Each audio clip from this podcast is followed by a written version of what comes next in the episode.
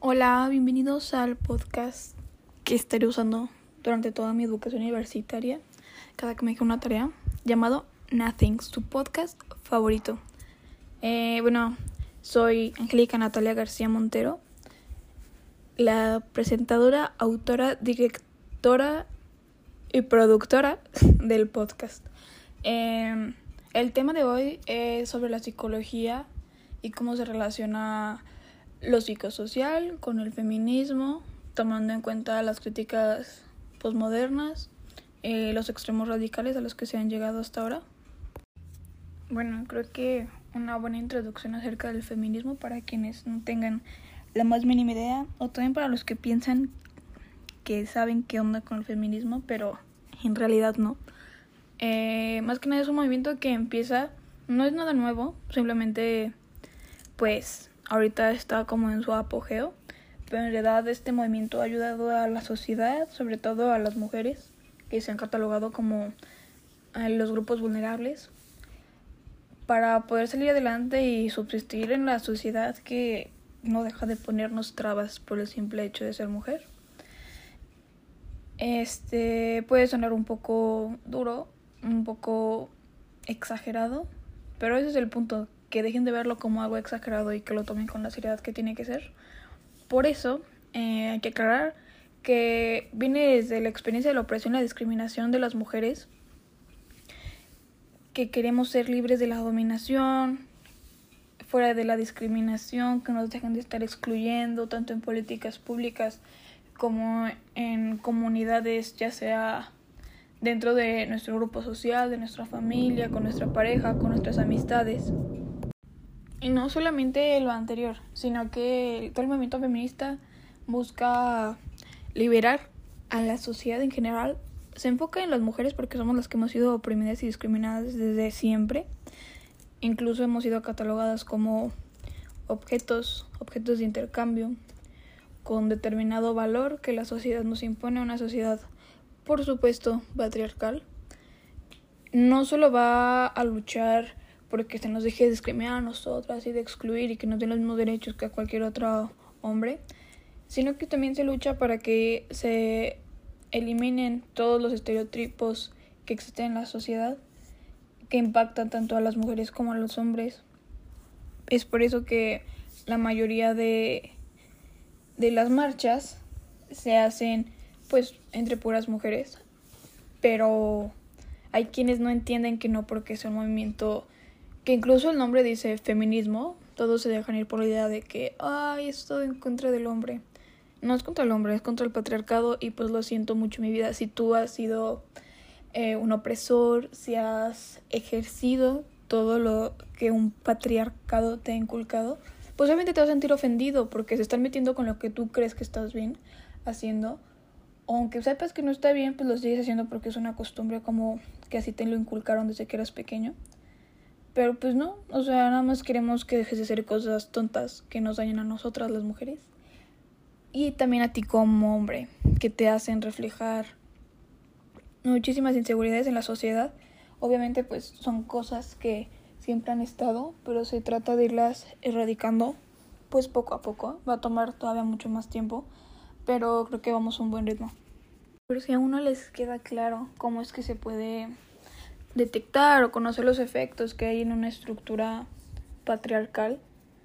pero es muy fácil, tan solo yéndonos no solo por los estereotipos, sino algo que va de la mano, que son los roles de género. Los roles de género que obviamente imparten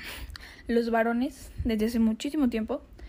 eh, y que se ha continuado como con ese tipo de legado que ni siquiera debería de existir, donde se refuerza ese sistema donde el hombre es quien tiene la fuerza, quien tiene el derecho, quien provee y muchas veces se utiliza una frase muy muy incómoda de oír, muy tonta, que es el que paga manda, dando a entender como que el hombre cumpliendo con este rol eh, viejísimo, que no sé por qué seguimos utilizando, pero cumpliendo con el rol de proveedor, es el que da el dinero a la casa, a su esposa, a su familia o familias, eh, como él les da lo material y los mantiene económicamente estables, dependiendo, Pero supuestamente, como él es el que provee, él es el que va a decir cómo se hacen las cosas, cómo, cuándo, quién y dónde. Y no debe de ser cuestionado porque el cuestionarlo es una falta de respeto, es una falta de respeto más grande incluso que el que el disminuir el valor de una mujer solo por ser mujer. Está además decir la existencia del Bro del pacto patriarcal, que entre hombres a distintos niveles eh, siguen reforzando desde hace muchísimo tiempo por costumbre, por quedar bien, por aceptación social, por no perder amistades que consideran valiosas pero que no se han dado cuenta de que no lo son. Donde no solamente ejercen el mismo tipo de violencia sobre las mujeres o incluso sobre otras minorías vulnerables, sino que estando en el poder de que yo soy un hombre y estoy escuchando a mi amigo que también es hombre, hacer o decir alguna cosa que yo sé que no está bien, que sé que está eh, incomodando, que sé que está acosando, que sé que está perturbando, que está haciendo que otra persona, por lo general una mujer, se sienta mal o se siente incómoda, o incluso que su vida corra riesgos, yo no hago nada. Prefiero quedarme callado porque pues es mi compa, ¿no? Ahora que llevo tres poderosísimos cuatrimestres estudiando psicología y que en especial este cuatrimestre llevo la materia de psicología social, eh, y después de todas las lecturas, los trabajos y las pláticas que hemos tenido en el, salón, entre mis compañeras, con mis amigas y así, eh, pues me he podido dar cuenta de que existe la psicología de género, que pues obviamente es una rama de la psicología y todas sus ciencias, donde se estudian los roles que se han estado construido en la sociedad eh, sobre el género, eh, comportamientos, atributos, actividades que te dicen qué es lo adecuado que debes de hacer o con lo que debes cumplir. Como si fuera, como tú naces siendo mujer, aquí tienes tu checklist eh, de todo lo que tienes que hacer y que vayas palomeando cuando lo haces, porque si no, eso no te hace buena ciudadana, no te hace buena hermana, buena hija, buena esposa, buena novia, eh, buena mujer o buen hombre, porque como yo lo había mencionado al inicio de este podcast, el, el patriarcado no solo va contra las mujeres, va contra los hombres también.